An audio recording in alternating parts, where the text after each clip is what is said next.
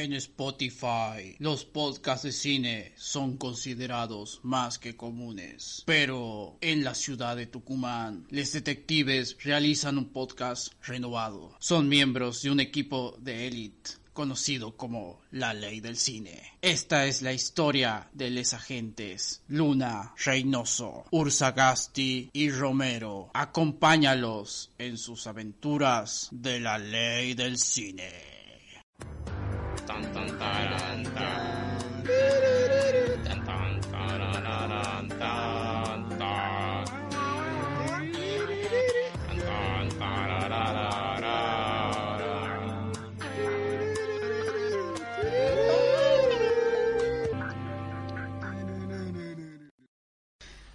Hola a toda la audiencia de Spotify.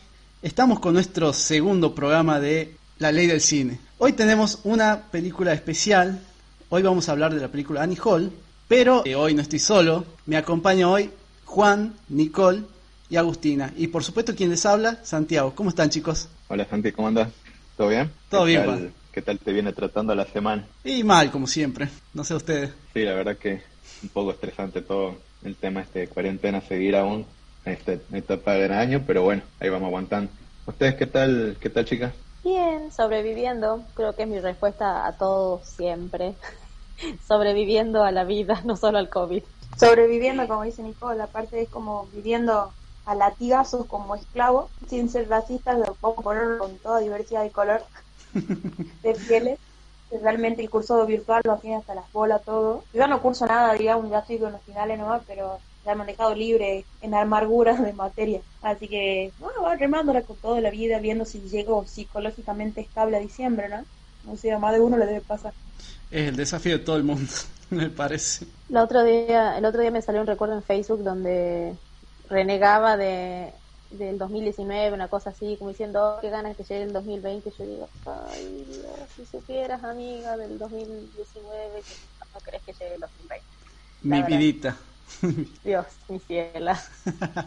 Lo bien que arrancó el año para algunos, digamos, y desde marzo para acá no existe el 2020. Eh, es así, chicos, o sea, tenemos que decir que este año nunca existió, ¿verdad? O sea, arrancamos, 2021 es 2020, es como que este año nunca pasó. Es como el meme que dice, por favor, que el 31 después, bueno, se vendría a ser el primero de enero, en las primeras horas se va a brindar y nadie va a hablar de este año, nunca más en la vida. Exactamente. No, lo único lindo de este año fue febrero, de ahí nada más, nada más, para mí. Sí, estamos todos en la misma, creo. Bueno, me gustaría sacarlo de este pozo de tristeza en el que se encuentran ahora. Eh, eh, por favor, por favor. Antes de empezar, quería hacer como un pequeño agradecimiento de nuevo a toda la gente que nos ha estado bancando. En los primeros dos capítulos hemos tenido más de 100 reproducciones, que para un podcast de dos capítulos es un montón. Este, agradecemos a la gente que, que ha empezado a seguirnos por, por nuestra página de Instagram y que ha empezado a seguirnos por nuestro canal de Spotify. Quería contarle un poco a la audiencia que en el primer capítulo del podcast tuvimos un cierre muy lindo que por problemas técnicos no pudo salir Así que hoy estamos haciendo todo un protocolo para que el cierre sea como, como tenga que salir. Así que, así que bueno, nada.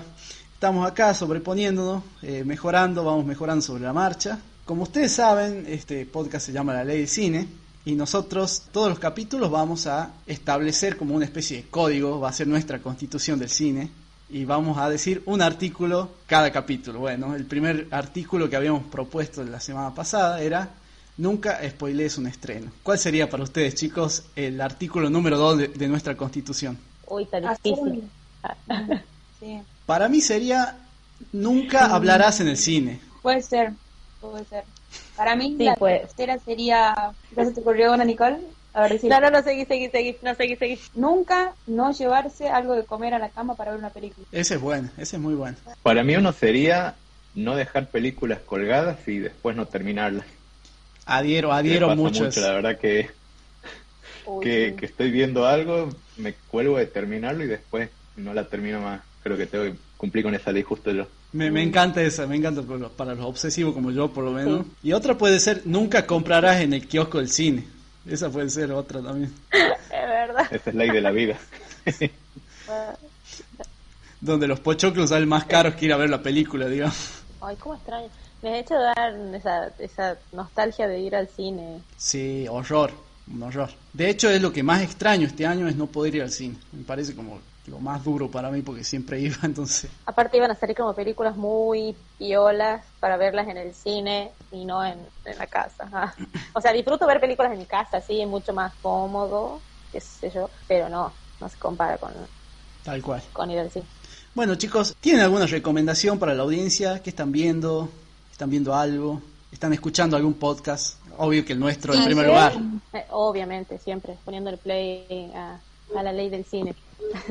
Eh, no, yo que ayer justamente terminé de ver La maldición de Bly Manor y está buena. Me, creo que me gustó mucho más Hill House que, que está recomendable. No voy a decir más nada porque, o sea, creo que tiene dos días de, de estar recién estrenada, así que no voy a decir mucho más que eso porque sería como mucho spoiler, así que sí es recomendable. Aparte está en nuestra constitución. Exactamente. Yo estas semanas estuve, comencé a ver BoJack Horseman, es una animación de, de Netflix que está está bastante buena, la tiene toma toca temas como muy profundos, muy es muy realista en algunas cosas, como que toca mucho el tema de problemas familiares, el tema de la depresión, es como que mm, es divertida, pero también como que te pega un poco. Pero la verdad que la, la serie, por lo menos hasta lo que voy viendo, me, me parece bastante buena. Y de ahí no, no estuve viendo muchas películas, más que nada por el tema de que justo vengo de una semana de exámenes, entonces como que no... La, la vengo sufriendo, pero bueno, ya, ya ahora nos, nos podremos poner más al día estos días que vienen. Sí, viene a los hondazos ahí pisteando con los exámenes. Yo lo que recomiendo, bueno, yo soy la típica que llega el mes de octubre y empieza a ver toda la animación halloweenesca de todo tipo.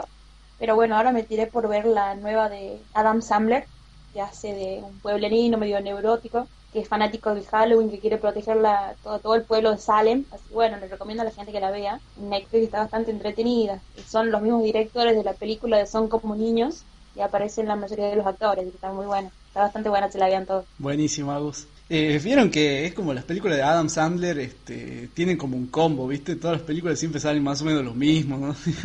Y a pesar de que mucha gente no lo quiera, yo, yo, yo lo banco. Yo lo banco, me parecen muy, muy graciosas muchas de sus películas. Pero bueno. Sí, la- no, no sé si sería como de la parte de comedia el que más aprecio o le tenga, pero sí, veo las películas, no, no es que no. Tengo mi día que le encanta, no sé por qué, pero bueno. Ah.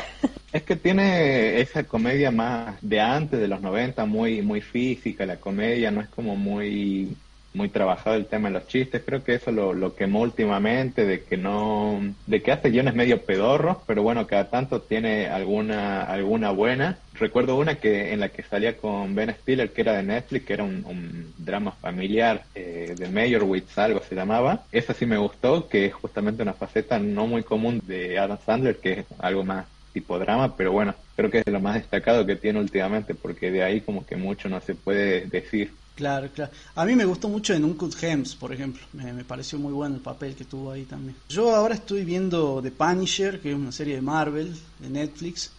No sé si es una serie que yo recomendaría, pero bueno, es, muy para muy específica para la gente que es más fanática de esas cuestiones.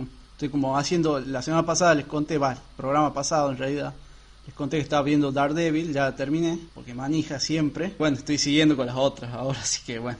Antes de, de meternos ya en la película, este, quiero recordarle a la gente que nos está escuchando que nos siga en nuestra página de Instagram, que aparecemos como La Ley del Cine, y que no olviden suscribirse a nuestro canal de Spotify, La Ley del Cine, para que eh, no se pierda ninguno de nuestros capítulos o de los especiales falopa que hagamos muy de vez en cuando sobre alguna cosa. Eh, no sé si, ya que estamos acá con el equipo de trabajo, este, como se viene Halloween, podríamos hacer un especial de Halloween, no sé si, no sé qué opinan. Re sí. Y profundo, sí. Sí. Adiero, adiero, tenemos que armarnos un top de, de películas de Halloween para recomendar y, y ahí vemos qué onda a fin de mes.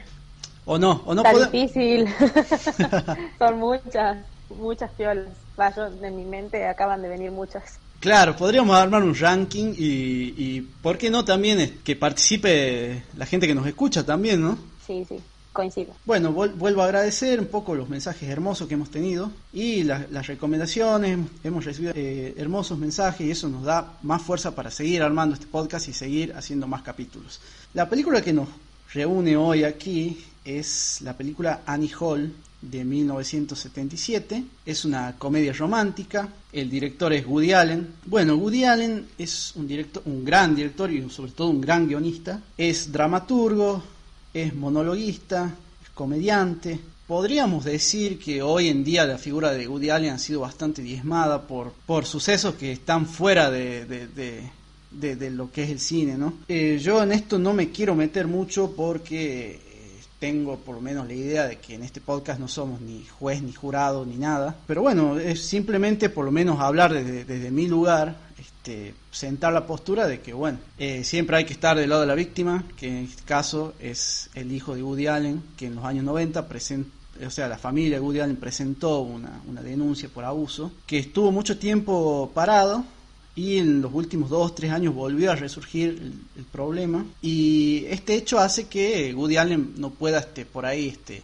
presentar nuevas películas o si presenta algo este, no, tiene, este, no tiene apoyo de las productoras, no tiene publicidad, entonces nadie quiere recibirle los trabajos, entonces el tipo está como muy, eh, por así decirlo, excluido ¿no? de lo que sería el, ambiente cinematográfico ahora. Pero bueno, como les digo, este, si bien este, yo me, me, posiciono porque me parece que es lo correcto posicionarse del lado de la víctima, su faceta como director y guionista son otro punto aparte.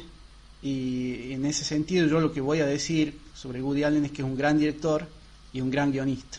Pero bueno, se termina ahí. Para salir un poco de, sacar los pies del barro un poco de, de la polémica. Bueno, Woody Allen hizo muchas películas muy destacadas, paso a nombrar algunas de las más destacadas, por lo menos para la crítica. En 1972 hizo Play It Again Sam, todo lo que no sabía del sexo, una gran película satírica sobre el sexo. En el año 1979, quizás su mejor película eh, desde lo técnico que es Manhattan. En 1986, Hannah y sus hermanas. En 1987, Días de Radio. En 2005, Match Point. En 2011, Medianoche en París. Entre otras películas. Bueno, Woody Allen fue premiado varias veces con el Oscar. Tres veces ganó el Oscar a mejor, mejor guion de una película, justamente por esta, por Annie Hall, por Hannah y sus hermanas y por Medianoche en París. Ganó el premio a mejor director con Annie Hall y ganó el premio a mejor película con Annie Hall también en 1977. Bueno, eh, los guionistas de esta película son Woody Allen y Marshall Brickman, que era un colaborador que ayudaba mucho a Woody Allen a la hora de escribir los guiones. Y me gustaría que, que participen acá y hablar un poco de Qué importante que es el armado de un guion en una película, ¿no? Cómo una historia bien contada te puede llevar a generar una gran película, así no se cuente con mucho presupuesto, y no hay efectos especiales o lo que sea, este, si la historia está bien contada, parece que ya más o menos tenemos una buena película armada, ¿no? Va, para mí es una película que juega mucho, está bien interrelacionada con lo el guion, llamado de cada personaje, que como que se acerca mucho a la vivencia personal de cada uno, digamos, en algún aspecto identificable, me llama drama romántico, por así decirlo, aparte de tener como ese toque cómic. Sí, igual el, el guion o cómo está armada la película en sí, con los recursos que utiliza, eh, la manera en que se cuenta la historia, creo que por algo se ganó el Oscar a, mejor guion. La verdad que me gustó mucho, ya entrando un poco en, la opinión personal, ah, pero sí es verdad, como dice la, Agustina, eh, la manera en cómo lo encaró a la comedia romántica, que, al ser una película medianamente ya vieja, para lo que nosotros estamos acostumbrados a ver en comedias románticas, eh, me gustó mucho mucho la manera de contarlo o iba y venía en encararlo en revivir ciertas ciertas circunstancias o cómo se encaraba o cómo se lo contaba. No sé, me, pareció un guion bastante interesante. Es una película en lo personal creo que un poco atípica porque justamente es, es un ida y vuelta entre anécdotas, entre historias pasadas y también es una película que usa muchos recursos de distintos tipos. Bueno, en una parte recurren a la animación, también rompe la cuarta pared. Es como muy, muy respecto a lo que se puede decir que son las películas que hoy estamos más acostumbrados a lo que es la comedia romántica. Creo que es un género que él exploró en ese entonces, pero que tampoco creo que tenía mucha vigencia cuando él eh, estrena esta película. Más que nada creo que queda por recordar más o menos todo lo que él hace con esta película, todo lo, todo lo que se vale para contar la historia, que es justamente algo que no se suele ver y justamente es algo que creo que merece bastante ser recordado justamente por el tema de, todo lo que utiliza, ¿no? Creo que más que merecido el Oscar para la producción de, de, esta película. Sí, tal cual, tal cual, Juan. Adhiero a cada cosa que acaban de decir. Esta película está llena de giros, de lo que se suele llamar los plot twists, ¿no? Todo el tiempo va y viene también, como que la trama es, bastante compleja, digamos, así que bueno, les pedimos a la audiencia de, que esté muy atenta para que pueda seguir más o menos cómo, cómo vamos este, relatando la trama de esta película, que es tal cual como lo dijo Nicole, va y viene de pasado a futuro, así que bueno, hablemos un poco del cast. Bueno, esta película está interpretada por Woody Allen y Diane Keaton, que son los dos, los dos protagonistas centrales de esta historia. Diane Keaton por esta película ganó el Oscar a Mejor Actriz, no es poca cosa. Está interpretada también por Tony Roberts, Carol Kane, muchos, muchos actores y actrices jóvenes que recién se estaban iniciando. Eh, Sigourney Weaver también debuta en esta película. Tenemos a un jovencísimo Christopher Walken, que es nuestro jinete sin cabeza. Tenemos a Jeff Goldblum, que es el Dr. Malcolm de, de Jurassic Park. Y tenemos la participación estelar de Marshall McLuhan también, que no es actor, pero la gente que estudia comunicación seguramente, aunque sea de pasada, lo conoce. Solo vi, vi la aparición y dije, ay, era como que la facultad me hablaba acá atrás un poquito del karma. Cuando aparece así de la nada, ¿viste? Voy a decir como un mensaje subliminal. Bueno, así me pareció su, su aparición en este momento que la volví que la vi, digamos. Claro, ¿no? Sobre todo para nosotros los estudiantes de comunicaciones. Es como, no sé, para un hincha de boquita estar viendo una película y aparece Román, digamos. O sea, claro, es como nuestro ídolo. ¿Y si te llama Román? Avancemos un poco a comentar algunas curiosidades, anécdotas que tiene esta película. En primer lugar, poco y esto describe un poco la personalidad que tenía este Woody Allen, ¿no? Él no le gustaba mucho la entrega de premios, no, no, no, le, no le cabía mucho la cuestión mediática, así que bueno, el día de la ceremonia de los Oscar eh, no, no quiso ir a la premiación, no fue, en vez del lugar de eso, fue a tocar con su banda de jazz. O sea, al, al chavo no le, no le importaba mucho no le importaba mucho el premio, pero bueno, o sea, eh, él asistió por primera vez a los Oscars en el año 2002, o sea, muchísimo tiempo después, después del atentado de las Torres Gemelas, eh, y un poco que, los boludeó un poco también porque en su discurso dijo, en, el homenaje que le hicieron en el año 2002, dijo, eh, bueno, yo traje por las dudas, traje el Oscar por si lo quieren de vuelta, como, como diciendo, este... Bueno, por no venir, bueno, acá lo tienen al, al Oscar, digo. Eh, esta película está, estuvo llena de escenas este, que la tuvieron que cortar porque quedaba muy falopa. En una de ellas, este, Woody Allen iba a ver un partido de básquet en donde jugaban Kafka y Nietzsche, o sea, los, los filósofos. Y Richard Nixon era el árbitro, digamos, o sea, la tuvieron que sacar porque era como muy falopa. Y un poco me hace acordar esto de los Simpsons, ¿vieron? Cuando, cuando a Homero le hacen, el diablo le hace un juicio y está en el jurado está Richard Nixon y, hacen este chiste, pero che, pero si yo todavía no estoy muerto. Igual eh, cuando, cuando leí sobre eso, intenté imaginarme cómo, cómo era la escena, digamos, fue como que me dio curiosidad de querer ver esa parte. Era como muy flashero. Claro, y acá es donde llegamos a nuestro segmento Falopa Charuto Faso del programa.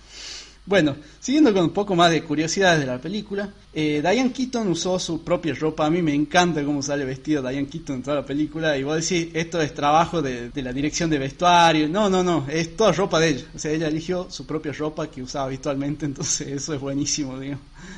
Estoy enamorada de la ropa que usa, más que, bueno, ahora sí está toda la onda vintage y qué sé yo. Fue como que, ay, quiero esa, quiero esa camisa, quiero ese chaleco, y que haya sido de su ropa, era como, ¿me puedes vestir a mí ahora, por favor? Gracias. Las corbatitas que usa me dan una ternura, el sombrerito. Ay, sí, amo, amo, amo, amo. Bueno, eh, como les había dicho, bueno, en el cast debuta Sigourney Weaver. Esta fue su primera aparición en la película. Woody Allen le dio por ahí la posibilidad de salir en esta película y parece que la vieron, les gustó mucho su interpretación, aunque fue muy breve. Y dos años después termina siendo Alien, el octavo pasajero. O sea que es eh, Sigourney Weaver es como la cara de esa franquicia, entonces pareció como un dato llamativo de esta película. Este film también es recordado, más allá de ser una buena película, porque le ganó el Oscar a lo que podría haber sido, o por lo menos eh, lo que yo entiendo de mi parte, posibilidad más grande que Star Wars tuvo de ganar un Oscar, digamos.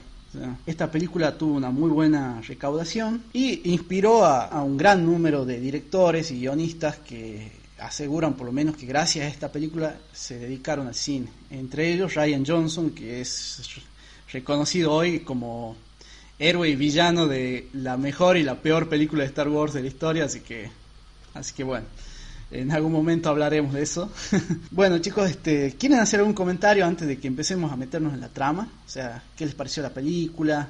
¿Hacía grandes rasgos la habían visto? Yo la película la había visto ya un par de veces antes eh, y ahora la, bueno, la, me tocó revisitarla eh, con Karina esta vez. Acompañan todas las películas de ella. Le gustó también más que nada el mensaje final y a mí la película en general eh, me parece, o sea, es divertidísima todo lo, todo lo que tiene, la, la, los gags que tiene, esos giros en la trama. En particular, yo que no soy muy, no he visto mucho del cine de Woody Allen, decir que he visto otras dos películas aparte de esta, que una era Medianoche en París y la otra era A Roma con Amor, creo que se llama así, que me debo varias de las clásicas de él. Este, sí, me parece una película muy destacable en, cuanto a, lo que cuenta. No, no tiene como ese, ese cierre tan, tan que se puede esperar de algo de una película de romance, como que te, cuenta la posta cómo son las relaciones, no, no son como todas esas películas románticas que ves hoy en día, donde los chabones se pelean, después eh, se vuelven a juntar y termina todo bonito, sino que te muestra lo que es la vida y, creo que es un, buen reflejo de, lo que son las relaciones en sí, tanto las buenas como las malas. Yo creo que toca el hecho de no remarca la típica pareja ni hollywoodense ni, la típica pareja de cine en una comedia romántica, como que son mucho más dramáticos, como que son tan caótico el personaje y complementario con el con el otro personaje principal, digamos que complementa mucho el hecho de compacta mucho con la realidad, como dice Juan, digamos me parece muy impecable que defienda como el típico romance estadounidense color de rosa donde bueno es así es, muy caótico y mal sí en eso en eso sí coincido. Yo creo que eh, sin desmerecer a las a las comedias románticas por ahí las últimas eh, siempre hay como una trama o un esquema que se repite y que uno ya sabe más o menos como digo sin desmerecerla, no es que sea fanática tampoco de las comedias románticas, no, no, no es tanto de lo que suelo consumir, pero esta tras no te hace esperar o soñar lo que uno aspira a una relación, digamos, donde siempre eh, termina así como dice un color de rosa, es como que es mucho más empática en su locura, en su en sus cosas neuróticas, pero es mucho más empática, creo, a cosas que uno sí le pasa y sí las vive, esa de otras en las que uno ve ese amor que, que, sí termina con un final feliz y todo lo demás. Me gustó mucho más de la, de la película comparada con otras comedias románticas. Claro, claro, tal cual. Como lo habíamos mencionado en nuestro primer capítulo, nosotros tenemos una forma eh, muy democrática de elegir las películas, hacemos sorteo. Bueno, esta la propuse yo, esta película, y a todo, a todo el mundo, a mis amigos, eh, aprovecho ahora para mandar el saludo. Tengo un grupo de amigues que nos juntamos todos los domingos a ver películas, así que le mando un gran abrazo.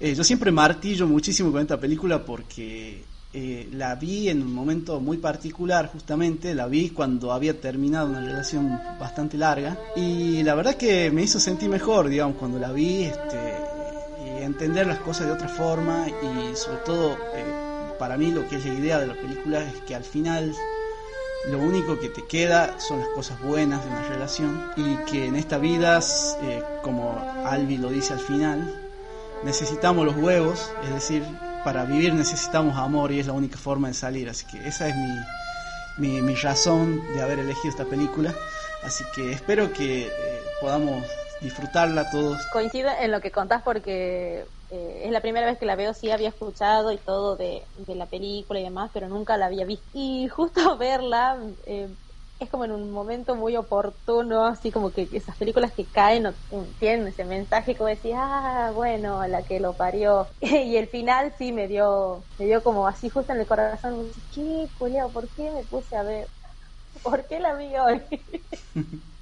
Esas relaciones que terminan que o que vuelven o que no sabes si va vuelve en, en esa constante búsqueda y capricho que tienen ellos dos viste de no nos separamos bueno uno lo busca después se separa de nuevo la otra lo busca. Quedas es verdad como dice Santi te quedas con los con los buenos recuerdos, todo en paz. Yo creo que eh, esta película, al igual que en la vida real, es eh, casi algo de alguien que nos gustó tanto y nos dolió una banda, digamos, en algún punto, que fuimos realmente todos sin el título, pero onda que quedamos ahí y que quizás fue mucho mejor que, que cualquier otro tipo de relación que quizás yo lo podría tomar del hecho de que eh, el primer amor realmente, digamos, después lo más intentas reemplazarlo como sea, pero no se va, digamos. Pero creo que, tiene ese quiebre del final, así como diciendo, a tu madre, pero es la realidad, no me dé esperanza de algo que generalmente no pasa. Metamos un poco en la trama de la película ya específicamente.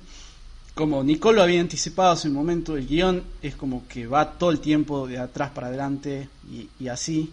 Así que vamos a tratar de hacerlo lo más ordenado posible. Ustedes cada vez que quieran hablar me interrumpen, no hay problema. Este, porque mejor, o sea, seguramente que ustedes van a poder aportar un montón de las anotaciones que yo tengo y seguramente debo haber pasado un montón de cosas por alto. Así que bueno, empecemos con eh, la trama de la película. La película arranca ya con la presentación, el título en plano en negro, con el nombre Annie Hall. Yo me imagino a la gente de 1977 sentándose en cine y sin saber, ¿no? Como ahora que uno googlea la película y puede ver la trama en dos segundos, eh, o leer la sinopsis seguramente se sentaron en el cine sin saber qué esperar de la película. O sea. Y la, primera escena que tenemos es a Woody Allen en primer plano, eh, Woody Allen interpretando a un comediante llamado Albi Singer. De entrada nos cuenta sobre Annie, sobre una historia de amor que, que se terminó, que no terminó bien, y ahí nos empieza a contar un poco de su historia. De entrada arranca con, con un repertorio de chistes, no sé, este, este, esta película aborda muchísimo los chistes sobre el existencialismo. Woody Allen tiene una cosa muy particular que es reírse de sí mismo todo el tiempo también,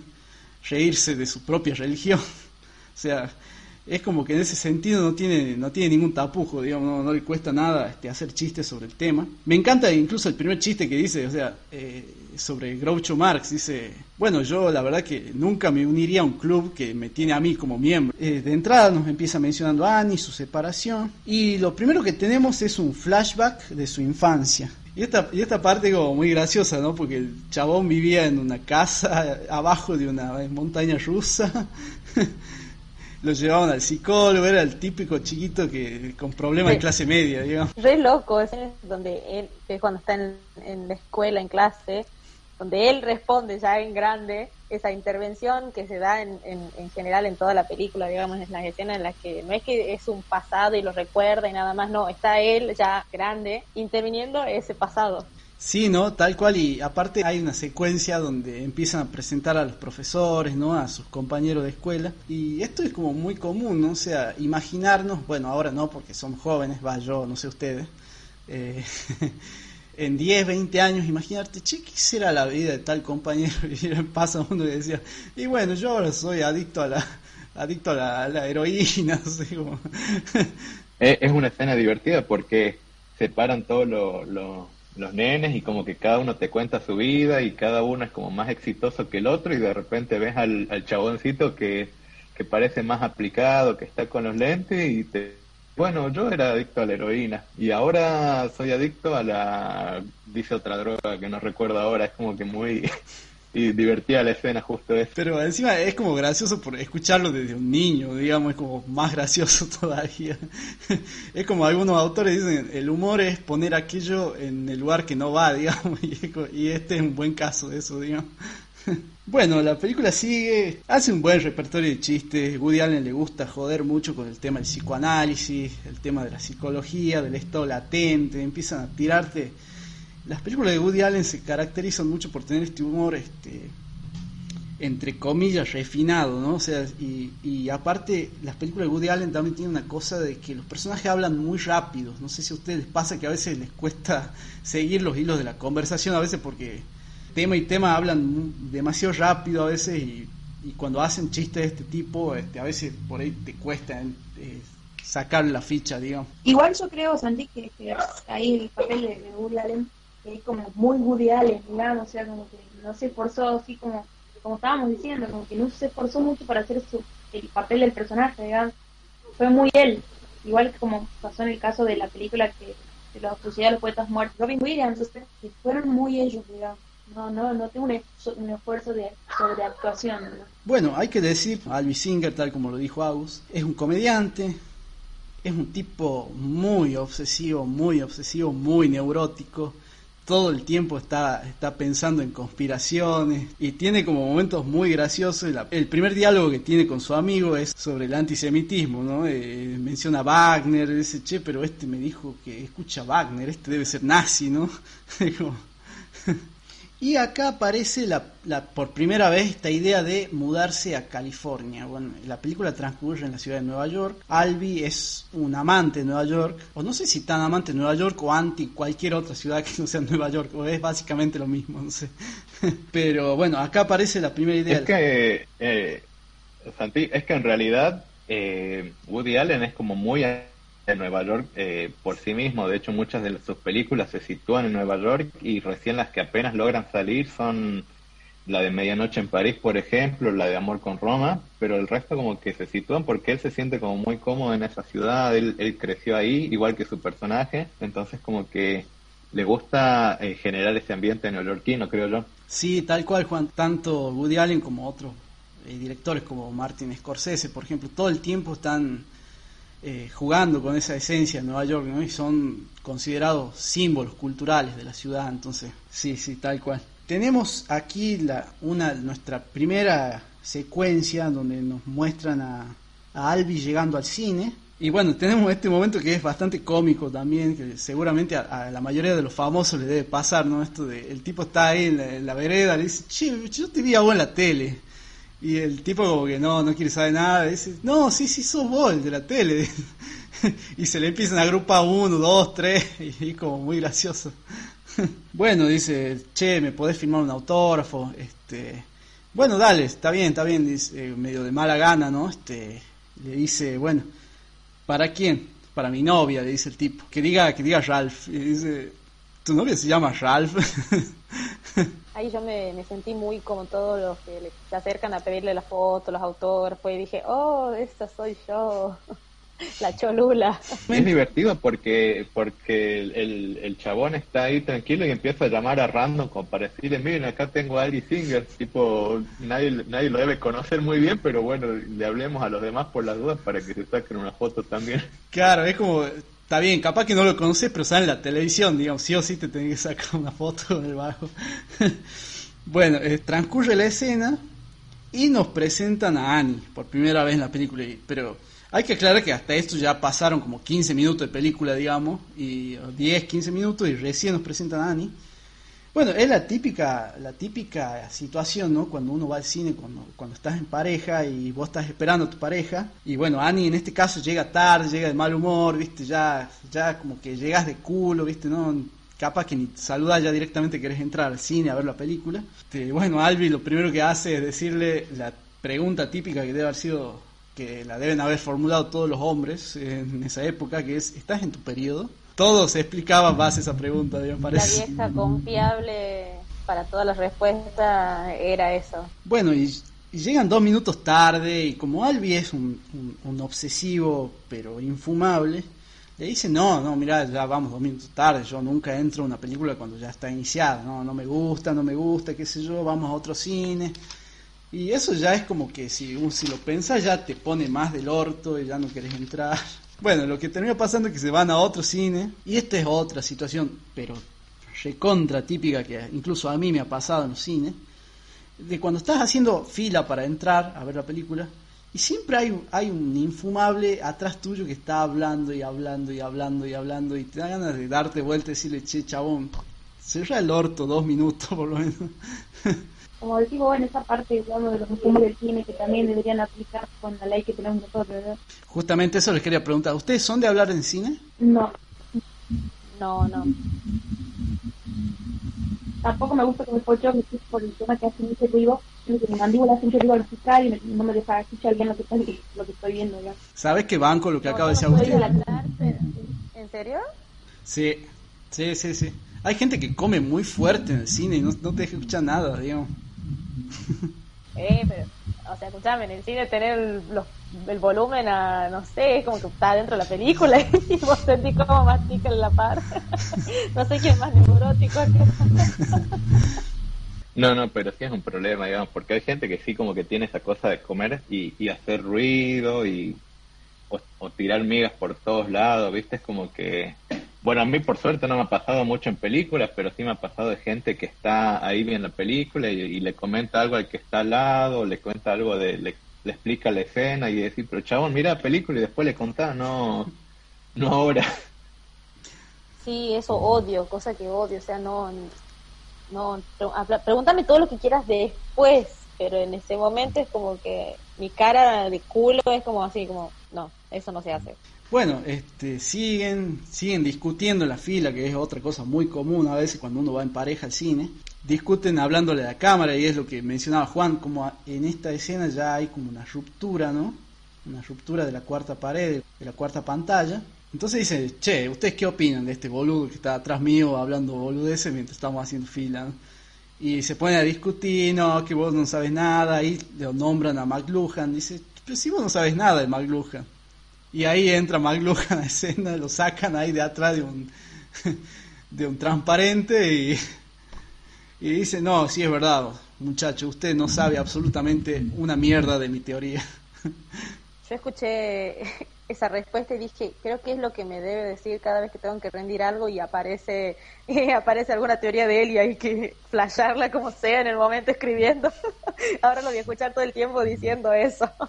Tal cual, es como que esté en el cine y te saquen ahí a la, a la escuela de Frankfurt detrás de, los baños, digamos, más o menos.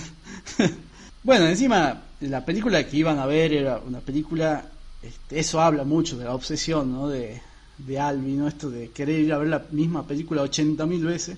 La película se llamaba La pena y la piedad, que era una película sobre la resistencia francesa. ¿Quién en una relación que va bien va a ver una película como esa, digamos? o sea, por favor, hablemos de funcionalidad de pareja. En una relación que va bien, aclara, ¿no? ¿Cómo va bien una relación? Problema, redes. Es que es el tema también, porque con el tiempo también te empezás a quedar sin películas para ver, igual como digamos que en ese, para ese momento ellos como que recién están a media relación, por ahí comenzando, entonces como que sí te decís como, che, chabón, pero no tiene una mejor para llevarla a ver, anda a ver una vez Star Wars. De una. Bueno, y acá empiezan una serie de discusiones, que es también otro eje de la película, y por qué no el eje también de la mayoría de las relaciones de pareja, que son los problemas sexuales. bueno, discuten, che, nosotros la verdad que tenemos problemas sexuales, qué sé yo. Este, y bueno, pero Annie le dice, che, pero con, tus otras parejas te, pasó, te pasó lo mismo, ¿no? Y ahí nos presentan a la primera ex esposa de Albi, que se llama Allison. Eh, bueno, Albi la conoce en, lo que parece ser un programa de talentos, una cosa así, entonces ella era como la productora, la que iba haciendo como el chequeo de las personas que participaban y nos muestran algunos flashbacks que bueno eh, antes de presentarse en ese programa era como que que bueno que habla con ella y, ella un poco como que le da confianza no él está súper nervioso porque hay otros comediantes en escena le dicen che pero no me mandes con otro comediante porque la gente se está riendo ahora digamos. Cuando yo pase la gente no va a tener ganas de reírse con lo que yo diga entonces le hacen chiste bueno lo hace sentir mejor y le va bien. Y después ya nos empiezan a mostrar nuevas escenas de su relación. Te empieza con las teorías conspiranoicas, eh, Albi. Y bueno, le menciona todo esto de que en el asesinato de Kennedy hubo un complot en donde estuvieron todos implicados. Este, la chica le dice, bueno, sí, hermosa toda tu teoría, pero yo pensaba que íbamos a tener sexo. O sea, era. Lo mejor de la escena es que el, el chabón le dice como, tipo, bueno, creo que está implicado la CIA, la NASA, la Casa Blanca, eh, y la chabona pregunta, y, y el reportero también, no, el reportero creo que no, dice. Es buenísima esa parte. Y de ahí, bueno, ya como que, como que, bueno, y ahí ya como que empieza a, a cerrarle el tema de esa primera relación, porque ya como que tiene justamente el mismo problema que tiene con, con Annie después. De hecho, cuenta nuevamente el chiste del inicio, que es de, de, de, no pertenecer a un club que me tenga a mí mismo de, de miembro. Termina ese flashback y nos muestra eh, una escena con Annie posterior a todo esto lo que lo que veníamos viendo que es la escena de las langostas no este cómo este, están tratando de hacer langostas me parece una de las escenas pero más tiernas que hay en la película esta y probablemente de las películas de de, comedias románticas que yo haya visto no esto de, de Albi le tiene terror a las langostas y ella dice bueno pará pará pará y se ponen a joder y, y se sacan fotos y es como muy tierno ¿no? Este, seguimos por otra escena donde los vemos a ellos caminar por el muelle, también es eh, otra de las escenas muy lindas de esta película, que demuestran un poco lo mucho que se querían los dos. Bueno, los diálogos, este, le dice, tuviste suerte de, estar conmigo, qué sé yo, pero cáncer, risa, y es como muy lindo ese diálogo. Este, no sé si se dieron cuenta que en la película casi no se dicen te amo entre ellos. Es como que no, no, se, lo, no se lo dicen. No, la única, el único momento en el que como que se la tiran ahí es en, en esa escena cuando él le dice que como que el, te amo es chiquitito para lo que siente y ahí empieza a flashar cómo sería la, la, 2M y es el único momento así creo en el que se, o sea, con palabras lo dicen te quiero, te amo. De la escena esta que dijiste de la langosta, igual a mí esta me parece mucho más tierna que la de las langostas tiene eh, de toda la escena, digamos, porque la, lo de la langosta como que te muestra ese boludeo entre parejas, ese pasar el rato juntos, cagarse de risa, muestra un poco la conexión que tenían ellos dos, ¿no? Lo bien que se llevaban, lo bien que se sentían juntos. Y, y bueno, y es justamente eso lo que destaca un poco, que yo creo que no, la necesidad de mostrarlo, de no, no tener que decirlo, sino mostrarte lo mucho que se que se apreciaban, lo, bien que se llevaban, cómo conectaban entre sí, creo que es algo que destaca la película porque es como, no lo digo, lo muestro. Eh, bueno, la película continúa y muestra otro flashback de la segunda ex esposa de Albi. Bueno, nos muestra una escena donde están en una especie de fiesta, en una reunión social, pensemos años 70 en Nueva York. Es típica escena de intelectual donde te juntas a tomar vino y hablas y bueno, Albi la verdad que no quiere saber nada y se refugia en una pieza del partido de los Knicks de Nueva York, digamos. O sea, el chabón es como que quiere evadirse de todas formas. Bueno, la, ex mujer lo encuentra en la pieza también y dice, che, pero vamos. Y él dice, no, mejor, ¿sabes qué? ¿Sabes qué es más divertido que la fiesta? Tengamos sexo acá nomás y, y no pasa, tiene una discusión y un quilombo. bueno, después nos muestran una escena y vuelven a aparecer los problemas sexuales es un momento donde parece que están por tener relaciones y la, y la, y la mujer le dice, no, la verdad que no, porque me duele la cabeza, está sonando la, una alarma, una sirena, no, la verdad que no tengo ganas. Entonces él le dice, che, pero que cada vez que cada vez que suene una sirena no lo vamos a hacer. Y, como... y acá llega el momento donde nos presentan, o sea, el momento donde Albi y Annie se conocen eh, oficialmente que es un partido de tenis. Bueno, el amigo lo lleva, parece que eran sus partidos dobles. Pareja del amigo lleva a esta chica que es Annie y se conocen. Bueno, juegan, qué sé yo, se termina el partido y tienen un momento entre los dos. Entonces Albi está como guardando sus cosas, ¿no? Y me encanta porque es la primera aparición de ella con su ropita, con su corbata, con y está toda nerviosa y es como que ella o sea, lo quiere hablar a él y es como que se nota esa tensión, ¿viste? me siento como muy identificado cuando te gusta alguien al principio, ¿no? Es puro, real que sí es como el hola, o, bueno, chao. Eh, ¿Cómo estás? Eh, ¿No sabes qué, qué decir? No, una boluda? Bueno, así. Es la típica. Es el, el, el, Totalmente normal es como el meme, vieron, de expectativa y realidad, ¿viste? Lo que tendría que ser un coqueteo y termina nada que ver, digo. Este, bueno, y tiene una charla, este, bueno, alguien le dice, che, ¿querés que te lleve? ¿Tenés auto? Le pregunta ella. Eh, no, no, iba a ir en taxi, pero si querés te acerco. Ah, bueno, pero yo tengo auto. Y se queda como, pero sí, vos me estabas diciendo que querés que te lleve, como si tenías auto. Es la típica de, que no sabes si te está tirando onda o no me estás tirando onda, no sé si la estoy captando o, qué onda. Bueno, yo me sentí como muy Woody en ese momento.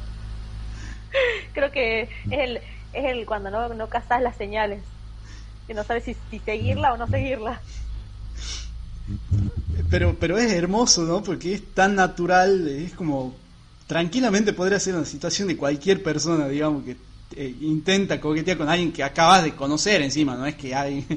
Y, sale todo como el orto y no sabes qué decirle y, es como muy gracioso. Bueno, Annie dice, bueno, yo te llevo. Y esa escena también es muy graciosa porque van en el auto y Alvin empieza a notar que ella es como medio desordenada, encuentra un sándwich a medio comer en el auto eh, va muy rápido, este, ella va como sin ver, eh, en la guantera busco algo sin ver el camino y es como muy gracioso y, y Albi va todo cagado porque dice, acá chocamos, digamos. Y llega también ese, esta escena típica también de los encuentros cuando, cuando estás coqueteando con alguien, que es la despedida, ¿no? Bueno, o sea, lo, eh, llegan al lugar y dicen, bueno, bueno, gracias por traerme, qué sé yo. Y Annie le dice, dale, buenísimo. Che, este, yo vivo acá cerca, ¿no querés venir a tomar algo? Esa también es una situación muy típica también de, de las parejas o de los, los primeros coqueteos por lo menos. Y bueno, eh, Albi termina yendo al departamento de, de Annie. Y también, pero aún así se sigue notando que hay como un clima de tensión entre ellos dos. Annie como que también trata de sacar charla como puede. Este, en un momento le cuenta la historia del tío que tenía narcolepsia, que es una enfermedad que, mientras estaba hablando le queda dormido. Bueno, lo dice como riéndose, me encanta esa escena porque es como que le dice, sí, ¿sabes que yo tenía un tío que tenía narcolepsia y un día se durmió y no se despertó más y se empieza a cagar de risa y de repente no dijo nada más. En ese momento me acordé de vos, Agustina. ¿Por qué? Porque de hacer esos chistes así. Yo dije, uy, esta es la Agustina, capaz que es así cuando está con una, en una cita. Créeme que sí. es como que al toque dije, uy, esta es la Agustina. es como, sí, también tengo alguien que se murió. No, bueno, tremendo. Sí, no sabes decirle. No, Soy de manejar los chistes negros en los momentos menos inoportunos, digamos, que la gente hace incómoda a la gente. Y perturbada también por eso. Bueno, eh, seguimos en la escena de, de su departamento. Eh, se, se, nota claramente que Albi también está muy nervioso por, por lo que está pasando. Él le dice, ¿no? Algo así como que, me no, ¿sabes qué? Me quiero ir porque me tengo que ir a bañar, qué sé yo. Y ella le dice, che, pero ¿por qué no te bañaste en el club? Y él le responde, no, la verdad que no, porque no, no confío estar desnudo frente a otros hombres, ¿viste? No, uno nunca sabe lo que puede llegar a pasar en esa situación. y bueno, este, quedan en salir de vuelta y Annie es como que, y es buenísimo eso también porque tal como cuando vos querés planificar una cita con alguien y es como que, eh, bueno, tal día, esa persona no puede, pero, o sea, los dos quieren, pero no encuentran ningún momento como para volver a verse. Y como dice, no, ¿sabes qué? Que el jueves no puedo, mejor el viernes. No, no sabes que el viernes estoy ocupada también, mejor el sábado. y es como buenísimo decir de vuelta de, ellos dos, digamos. Vamos a la escena de la cita, directamente vamos a esa escena. Bueno, y Annie le cuenta a Albi que ella canta, es cantante, pero ella dice, bueno, eh, canto, pero la verdad que no soy muy buena, qué sé yo. Y bueno, van al club de, canto donde, donde Annie se presentaba. Y bueno, es medio un quilombo porque mientras ella está cantando al mozo se le caen los platos, nadie le da bola, está como en medio de la oscuridad cantando, ni la luz le da, digamos, en ese momento. Y ella sale medio mal, así como, no, che, la verdad que me fue como el orto, nadie me dio bola. Y Albi le dice, no, no, la verdad que lo hiciste muy bien, qué sé yo. Y esa escena también es linda porque le dice, eh, seguramente que vas a conseguir un montón de cosas, que te va a ir muy bien, que sos muy buena cantante, tienes mucho talento. Y dice, bueno, a ver, dame un beso ahora, dice. Y ella le, pregunta como... Amo ese corte así como que venía así todo, eh, todo retierno, le mandó un paso de los toros y como, bueno, chapame. Y ella como, ¿Eh? ¿qué? fue genial, encima fue genial la explicación que le da para que le dé el beso ahí y después eran como, bueno, sí, ahora sí ya está, llegamos. Y han seguido con, la noche. Es que eso es, real, ¿no? sé si le ha pasado a ustedes, pero es como que hasta que no pase ese momento es como que todo el tiempo estás en una tensión, digamos. Claro, después de que pase ese quiebre, digamos, se empieza a soltar todo, es como que volvés a respirar, digamos, es como cuando querés salir en la foto y metes panza, ¿viste? Y después de la foto como ay, ya está. Claro, porque es, en una cita es durísimo ese momento en donde las dos personas se despiden y bueno, y están como ese, bueno, nos besamos o no nos besamos. y es como, es genial, digamos. O sea, adelantarse, total, ya nos dimos el beso y ahora podemos pasar el resto de la noche bien, tranquilo, sin, sin nervios, digamos. Comiencen a aplicarlo en sus vidas, chiques. Hagan eso en medio de la noche. Claro, bueno, eso, eso también hay que verlo, ¿no? O sea, una cosa es pararte en medio de la noche en Nueva York también debe ser muy peligroso, pero otra, muy diferente, es pararse para darte un beso en el sifón a las 2 de la mañana en Tucumán. O sea, es otro, otro riesgo de, de vida, digamos. Creo que te robarían un tabaco. Puede ser, puede ser como beso, quién sabe. O los ladrones te roban el beso. Puede ser. No sé qué ha sido más turbio que han dicho, digo. Inmediatamente después de la cita tienen sexo, o eso es lo que nos da a entender por lo menos la secuencia. Es bastante rápido, diría yo, pero bueno. Eh, ¿Eso es para entrar en debate o, o qué? Lo del famoso de la primera cita y todas las cuestiones. yo no lo recomiendo por lo menos. Sean más tranquilos, chicos, no sean arrebatados. Hay que poner el freno porque como que se va todo así de, de golpe en una sola noche, tampoco es la cuestión. Hay que controlar la emoción. Y es gracioso porque, bueno, nos muestran, este, parece que les fue bien, bastante bien, parece, bien los dos, quien pudiera. Y Annie le, le comenta a Albi un poco su, su, su hábito, que es fumar charuto, siempre cuando tiene relación. Bueno, eso también habla mucho de ella, ¿no? Esto de, de que para poder disfrutarlo sí o sí tenés que fumarte un porro, es como, no sé, es como un poco raro por lo menos, desde mi punto de vista al menos, ¿no? Este, y esto también condiciona su relación en todo lo que sigue después, digamos. Nos vuelven a mostrar el flashback del muelle, este, lo que ya habíamos mencionado un poco, ahí es donde se dicen, se dicen y no se dicen te amo, porque se dicen, bueno, te amo queda muy corto, lo que había dicho Nicole hace un momento. Y nos muestran, nos adelantan otro flashback después, de ellos dos discutiendo, eh, si es que tenían que vivir juntos los dos. Y este también es otro tema de las relaciones. ¿Cuándo es tiempo para irte a vivir con una pareja? Digamos? ¿Cuándo es el momento? Cuando a uno le corren de la casa y no le queda de otra. No sé, vos, qué, vos, Santi, ¿cuál, ¿cuál hubiera sido tu, tu, tu reacción, tipo, si tu, tu guacha te decía, eh, bueno, me voy a ir a vivir con vos? O sea, vos le hubieras pagado el otro departamento así como estaba por hacer él. Claro, ¿no? Y es buenísimo porque él le empieza a dar como un rodeo, como que, bueno, yo te pago el alquiler, total, no pasa nada, está, todo bien. Y ella le dice, no, me, está, me estás boludeando, me estás diciendo, me estás tirando todas las excusas para no, no vivir conmigo. Ay, no sé, miraste, yo, no, yo también hubiese cambiado de tema. Sí. Más si una relación así como la de ellos, que parecía que hace poquito habían empezado. Y si tuviera dos divorcios en mi espalda, también lo diría, o sea.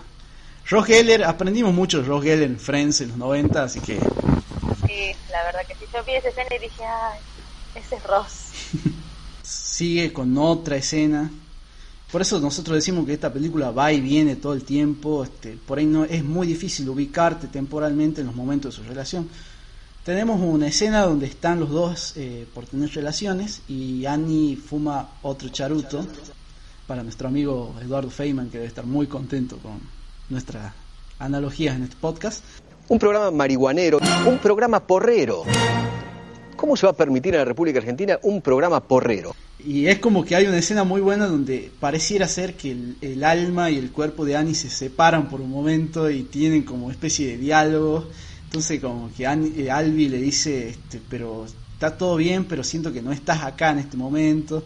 Y es como que el alma de Annie está mirándolos como una tercera persona desde afuera, digamos, y es como eh, medio creepy también en el momento. Yo creo que a más de uno le habrá pasado que estaba en una conversación importante con la pareja y su mente y estaba en otro lado, pero su cuerpo ahí, digamos.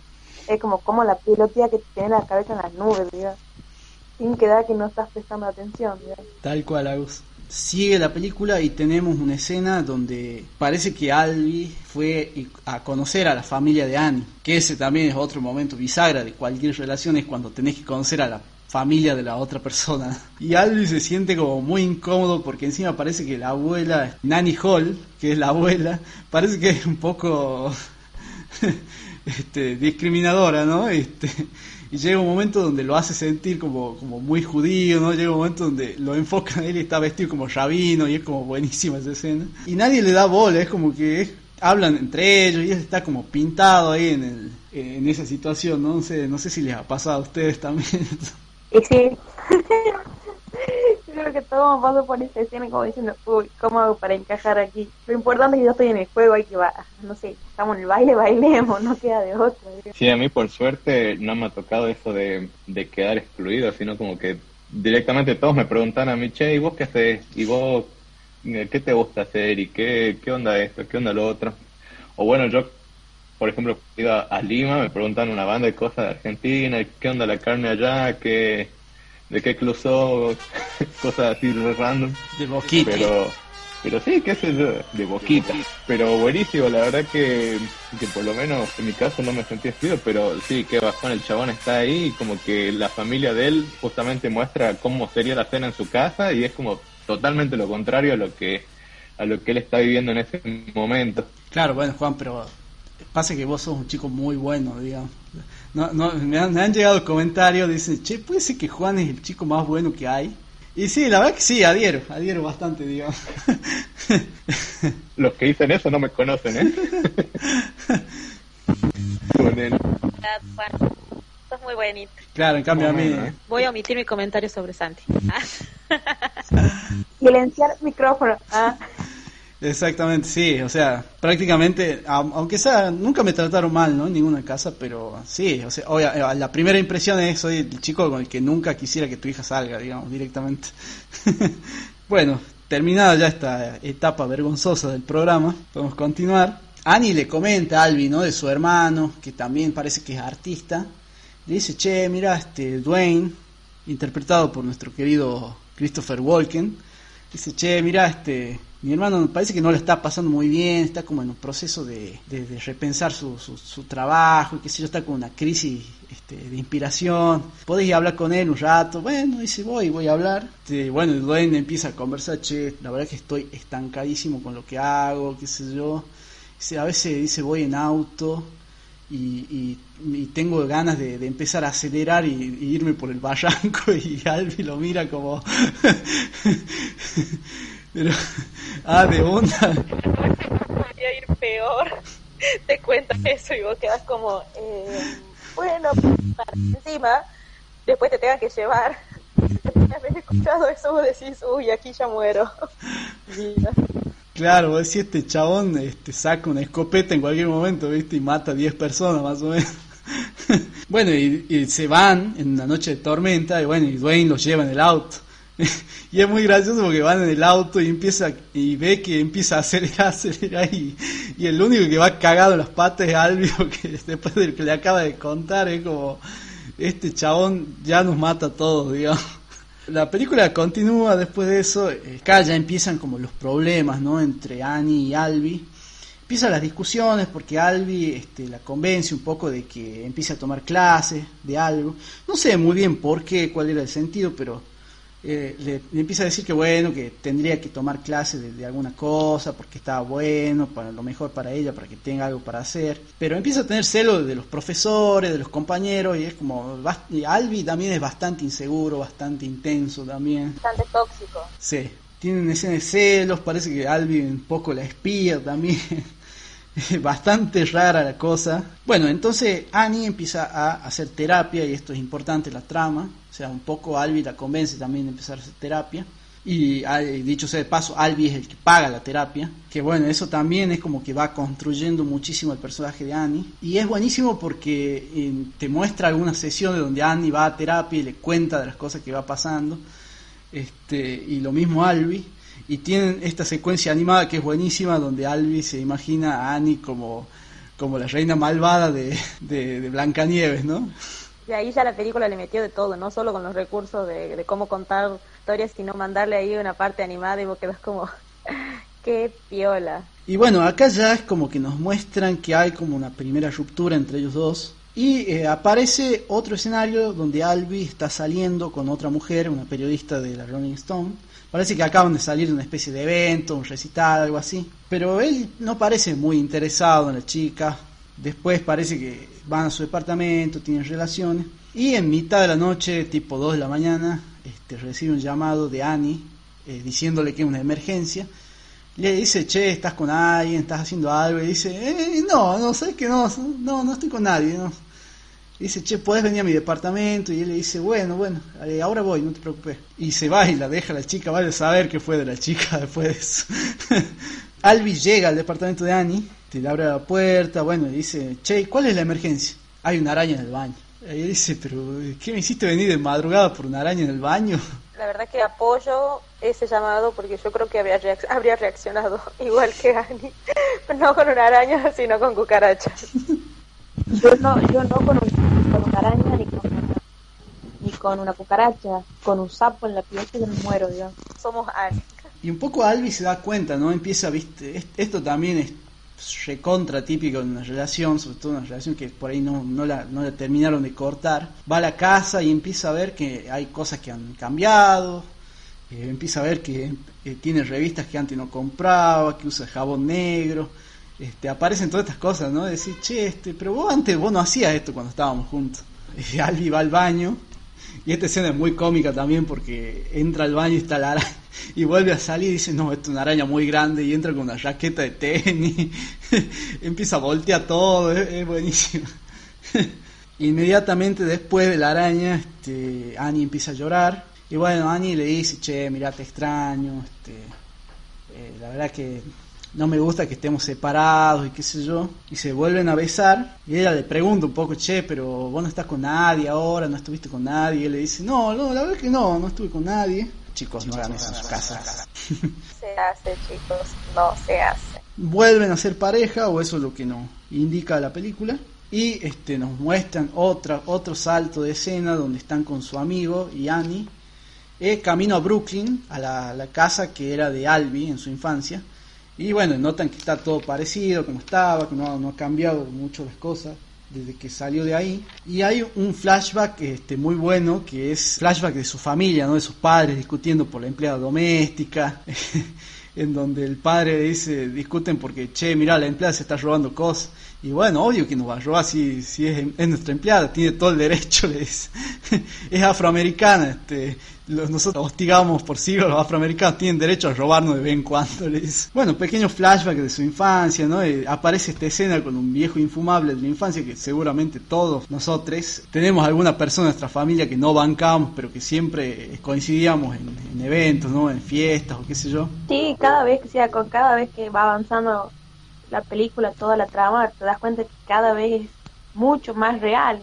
Es como una realidad universal, porque es una película norteamericana en sí en todos sus aspectos, pero como que la está volcando culturalmente a un estereotipo real, digamos. Sí, tal cual. Un poco lo que son las sitcoms, ¿no? Por eso nos gustan tanto Friends, eh, Seinfeld o How I Met Your Mother, que son comedias un poco que nos gustan porque también nos podemos sentir identificados en algunas cosas porque son cosas que nos podrían pasar a nosotros o que nos han pasado a nosotros. ¿no? El film transcurre un poco con el cumpleaños de Annie, en donde, bueno, Albi le regala un reloj y le regala ropa interior. Esto también es como gracioso porque le dice, che, este regalo de la ropa interior es para mí o es para vos, digamos. Eso es bastante discutible, no sé ustedes chicas qué piensan sobre eso. Yo tengo la idea de que la ropa interior es muy personal, no se regala. Y está bueno, está bueno, está bueno, a mí sí me gusta, pero tiene un fin, digamos. está bien, bien marcado el fin de la ropa interior. Bueno, eh, las voy a sacar de este terreno incómodo. ¡No se tiene que prender! ¡Salí de ahí, maravilla!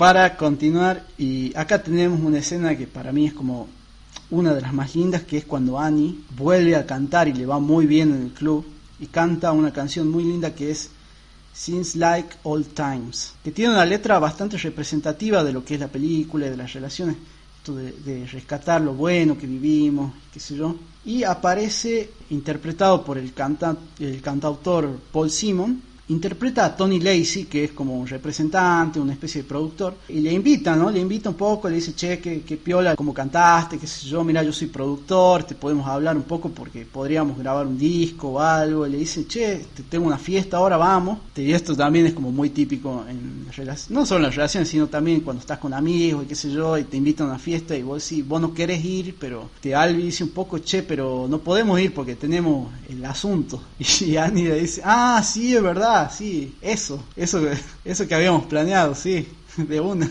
Ponen excusas para no ir, no van a la fiesta, pero van a ver de nuevo La Pena y la Piedad, que es la película con la que tan obsesionado está Albi. Entonces, un poco es como que ya Annie se da cuenta que algo está como, como quebrado ahí, ¿no? Tenemos la escena de la terapia donde, donde ambos, eh, es buenísimo este plano porque dividen el plano en dos eh, uno con Albi, con su terapeuta, y el otro con Annie, y cuentan cosas un poco este, opuestas, ¿no? Eh, Albi dice que bueno, que las cosas están no están tan bien, pero están, se la pueden arreglar todavía, y Annie dice, no, está todo mal, ya, este, la verdad que no, no, no, tengo deseo sexual por él, la verdad que no, está todo mal, digamos, nuestra relación. La película sigue con la, una escena muy graciosa que está en una reunión de amigos, y uno de los amigos, bueno, saca un poco de cocucha, merluza, cocaína, dependiendo de cómo lo llamen en su lugar natal. Llamo por el budín, please.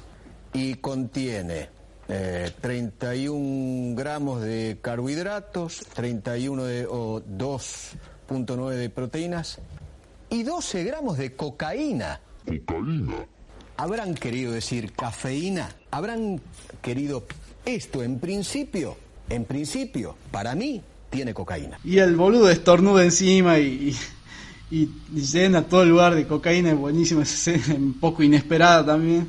Bueno, después de eso viajan hacia Los Ángeles porque Albi tiene una invitación de un programa y Albi como que de entrada no para de quejarse, como que qué calor que hace, está todo mal, te me embola cómo manejan acá, tienen vereda, empieza a tirar un montón de comentarios que se suelen decir mucho sobre Los Ángeles. Pero Albi se ve que no está muy bien de salud y cancela la presentación, digamos. Pero este, van a una reunión, a una fiesta donde Tony los invita y lleva a Annie, este, y bueno, y convence a Annie un poco de, de, de, grabar en Los Ángeles. Ahí aparece nuestro querido Jeff Goldblum, hablando por teléfono en dos microsegundos, y tenemos la escena del avión donde están los dos, parecen voladísimos ya, este, como bien diciendo, este, no veo las horas de llegar a la casa para, para no sé, este, armar mis cosas y separarme, más básicamente. Esa escena es como te transmite toda esa sensación, ¿no? Eso de donde las dos personas tienen un hartazgo mutuo y saben que ya llegó el final de su relación, ¿no? Un poco.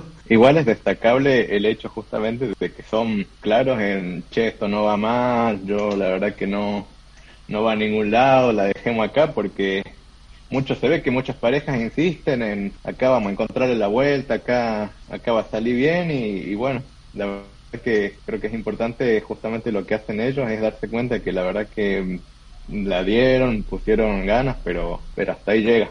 Sí, así es, así es. Eso creo que es lo más destacable, digamos. Que la verdad no suele pasar en todas las relaciones esto de que las dos personas al mismo tiempo se den cuenta de que la cosa no va más, digamos.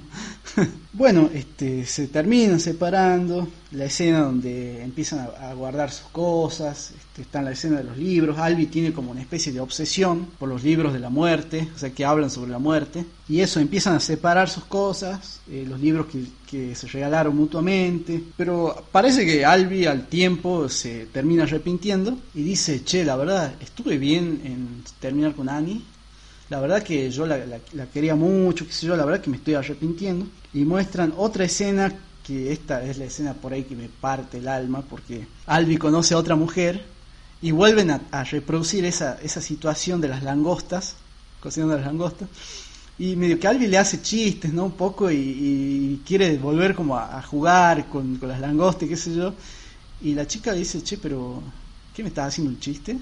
¿Qué en serio me estás hablando? Y es como, ves la cara del chabón que se le parte el corazón en mil pedazos porque esto también es algo muy propio eh, de, de, nosotros, ¿no? Esto de a veces cuando terminamos una relación larga, importante, de querer buscar en otras personas lo que teníamos con la anterior y la verdad es que nunca vamos a volver a conseguir una persona igual o estar con la misma persona, digamos, como, o sea, es como hay que soltar, hermano, pero es, es muy típico, yo creo que les pasa a todo el mundo, no sé si les habrá pasado a ustedes. Durísimo, voy a decir solamente eso y voy a apagar mi micrófono.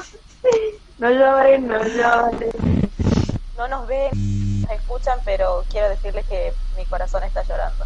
Sí, o sea, es durísimo, realmente es como... Es la, la, escena por ahí que más, más me destroza de esta película, digamos. Albi se decide, viaja a Los Ángeles para tratar de convencer a, Annie y le invita como a almorzar en un restaurante, qué sé yo. Bueno, todo el tiempo está esta fricción entre Nueva York y Los Ángeles. Y acá quiero citar a dos películas también que no, no, no, tratan sobre lo mismo, pero está este tema de discusión también, que son mucho más modernos, obviamente, que son Historia del Matrimonio, que de, de este año, del año pasado, si no me equivoco, y La La Land, también es otra película donde se, se trata mucho esta cuestión de que hay que elegir, ¿viste? O, estar en un lugar o en el otro, eh, a pesar de que las cosas no salgan bien. Y es todo un tema, ¿no? Películas de las que vamos a hablar, por supuesto, en algún momento. Porque también quiero hablar sobre esas películas. Sí, porque está bastante bueno. Pero el matrimonio refleja mucho, bueno, la relación que tiene Annie y Albi. También es que todo tiene su quiebra en algún momento, pero no impide que no sigas queriendo a alguien más. Son formas de querer distintas, seguro. El almuerzo obviamente termina mal, con Annie yéndose sin... Es como que queda todo mal, digamos. No hay, no hay respuesta. Le dice, no, ¿sabes qué? La verdad que no puedo porque hoy también hay premios qué sé yo. Woody Allen parece que aprovechó la escena también para, para burlarse un poco de, de las premiaciones, ¿no? Y dice, bueno, che, ¿qué? Ahora dan premio por esas boludeces también. Premio para el dictador más fascista, Adolf Hitler. buenísimo. Justo en ese momento cuando Albi se está yendo, él aclara en un momento que no, no conduce muy bien porque tiene ira de la carretera. y es como, es muy gracioso, digamos, imaginarlo. Y tiene una, escena con un policía y hace un papelón y bueno, lo terminan metiendo en cana, básicamente. El amigo va a sacar de prisión. Bueno, el amigo es gracioso porque va con una especie de, de, campera, ¿no? Un reflector solar, una cosa así, le dice, che, ¿qué? Hay plutonio en Los Ángeles. Y es, muy graciosa toda esa escena. La película ya está terminando, si se quiere, y Albi nos muestra una escena donde Albi, al parecer, escribe una obra de teatro basada en lo que él vivió con Annie, y le cambia el final. Le cambia esos diálogos finales donde él dice, che, pero la intenta convencer y, le cambia por la parte de dice, Annie dice, no, ¿sabes qué? La verdad te voy a acompañar porque te amo y quiero estar con vos y qué sé yo. Entonces él dice, bueno, total, es mi primera obra, dice, o sea, yo puedo hacerlo porque en la vida real no se puede, digamos. Entonces acá lo puedo hacer, o sea, puedo cambiar el diálogo. Y, este, bueno, se reencuentra con Annie y tenemos la escena más bella y quizás para mí una de las escenas más lindas de las películas que yo vi, por lo menos, donde nos empiezan a mostrar este, un sinfín de todas las escenas que vimos sobre su relación, una atrás de otra, y el tema de fondo que ella cantó en el bar que es Since I Like All Times. Y a mí por lo menos me deja una sensación como doble, ¿no? De tristeza, pero también a la vez alegre por lo que decíamos hace un momento, ¿no? Esto de que, de que bueno, de que al final termina rescatando lo mejor de su relación y hace este chiste con la metáfora de los huevos, que uno no sabe muy bien para qué los necesita, pero sabemos que lo necesitamos, ¿no?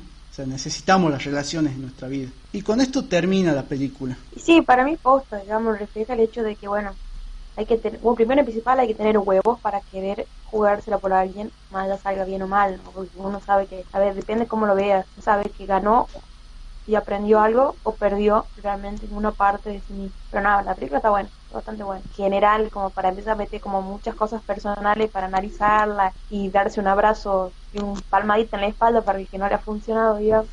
Sí, el final uno podría también en parte pensar que es malo, pero realmente no de malo no tiene nada, porque si bien las cosas no funcionan, te muestra que es parte de la vida, que es parte de, de, los procesos de ir y venir, de que en la vida conoces gente y luego un día para el otro ya no están más y, y es es parte, digamos, y, creo que es bueno el, saber reflejar eso que queda al final, de, al final te quedas con lo bueno, con lo, lo, bien que la pasaste con esa persona, sin resentimientos, porque es lo que al final termina siendo en el caso de ellos dos. Y bueno, y eso justamente es un buen reflejo de cómo funcionan las cosas realmente, de cómo es es el ciclo de la vida. Sí, coincido totalmente con ese que vuelvo sobre lo que también decía al principio, de que parece mucho más empática eh, esta película, el final de la película en lo que es las relaciones amorosas. Puede como que puede funcionar y es buenísimo, pero también puede no funcionar y no por eso no se va a dar el lujo de conocer a otras personas o aprender de esas relaciones y sacar lo bueno para implementarlo en una próxima relación, digamos, todo este, y aprendiendo, que creo que eso es el, el, rol que tienen las personas que te enseñan cosas y uno tiene que sacar lo mejor de eso. Sí, absolutamente. Y yo siento un poco también de que el mismo Albi es consciente, ¿no? De que, que Annie fue la mujer su vida, fue la persona especial de su vida pero que un poco tampoco pudieron seguir juntos también por todas las manías que él tiene, ¿no? Y es un poco consciente de eso también. Pero sobre todas las cosas rescato mucho lo que, lo que dijo Juan, sobre todo, ¿no? Es una representación muy linda de cómo son las relaciones en la vida real, ¿no? Y eso es buenísimo. Así que bueno, chicos, esto fue todo por hoy. Este, ¿Qué tal la pasaron? Yo lo sentí un poco largo, pero bueno, espero que, que la gente lo pueda escuchar y disfrute del podcast. Así que bueno, me encantó estar con ustedes hoy acá. que Ya siento que los quiero. Santi, tenés que aceptarlo, por favor, decirle a la audiencia que nos amas. Sí, la verdad que fue, fue divertido, aunque sí coincide en que siento que ya se nos fue un poco el, el tiempo, pero sí, la verdad que es lindo revivir esta película y un poco conversar también con las vivencias que tienen ustedes respecto a lo que son las relaciones, a cómo refleja lo que es la vida en sí, eh, una película que es tan, tan cruda pero tan real sobre lo, lo que es la vida, ¿no? Personalmente a mí me llevó a reflexionar sobre muchas cosas que uno a veces quiere forzarla a, a las relaciones o quiere estirarlo lo que más se puede cuando realmente soltarlo no está mal, digamos. Siempre de un fin viene un inicio. Supongo que es en general para todos. Bueno, como les decía, agradezco estar con ustedes ahora. No veo las horas que pase las pandemias y en algún momento nos podemos juntar a hacer el podcast presencialmente, sería espectacular. Hay que hacernos remera, taza, o sea, está como proyecto pendiente a futuro. Te agradecemos a toda la gente que nos ha acompañado. No olviden seguirnos en, en nuestra página de Instagram, que es La Ley del Cine. Y no se olviden también de suscribirse a nuestro canal de Spotify para que no se pierdan ninguno de, de nuestros episodios. Agradezco un montón los mensajes. eh, ya saben, cualquier sugerencia que puedan tener para, no sé, este, quieran que hablemos sobre tal película o serie, nos pueden enviar mensaje al Instagram. Por ahora soy eh, yo el único que lo maneja porque hay que agarrar la pala. Soy el único que agarra la pala en este podcast. este, pero nada, bueno, nos estamos yendo. Que tengan una buena semana, Juan, Nicole, Agustina. Le mandamos un saludo muy grande a toda la audiencia que bueno, nos hacen el aguante un montón y siempre tienen mensajes de lindo para todos. Y bueno, ojalá, obviamente que si escuchan este podcast van a tener buena suerte en el amor, en los próximos romances que tengan y en la semana también. Así que bueno, tómenlo, agarren lo que más les convenga o lo que más necesiten. Falta la voz, viste, de las propagandas. dice, Promoción solo, solo válida hasta el 11 de octubre de 2020. Eso fue todo por hoy, chicos. Eh, un gusto estar con ustedes. Espero que estén muy bien y nos volvemos a encontrar en el próximo programa. Y no se olviden, esta es la ley del cine. Chao, chao.